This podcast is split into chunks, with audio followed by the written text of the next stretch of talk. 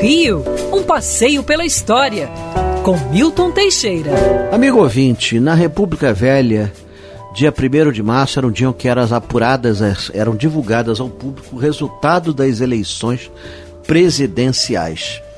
Então, o primeiro resultado, assim, divulgado no dia 1 de março, foi a eleição de Campos Salles, que foi eleito porque era candidato único. é, em 1902, Rodrigues Alves era, por sua vez, eleito presidente da República.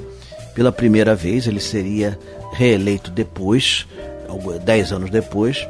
Mas Rodrigues Alves fez o mandato de 1902 a 1906, remodelando o Rio de Janeiro.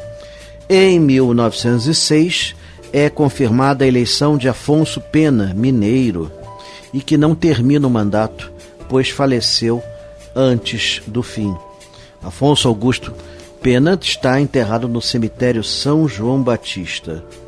O Marechal Hermes é vence, vence em 1910, derrotando Rui Barbosa por 403 mil votos a 223 mil votos. Foi a disputa mais acirrada, foi a primeira campanha política propriamente dita. Rui perdeu pela corrupção que existia à época no Brasil.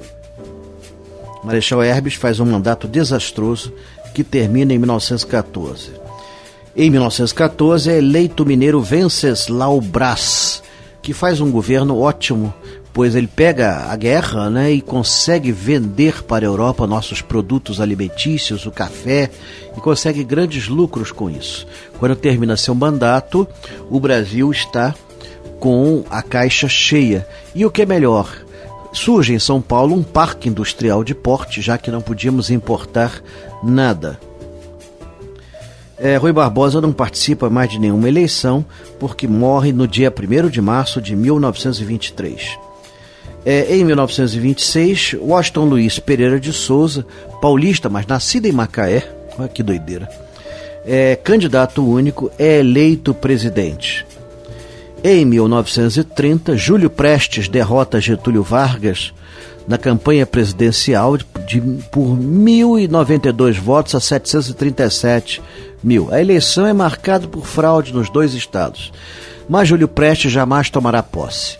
Getúlio Vargas vai fazer uma revolução em outubro e a 3 de novembro vai tomar posse como presidente da República. A partir daí, as datas de posse dos presidentes da República e da apuração dos votos muda totalmente.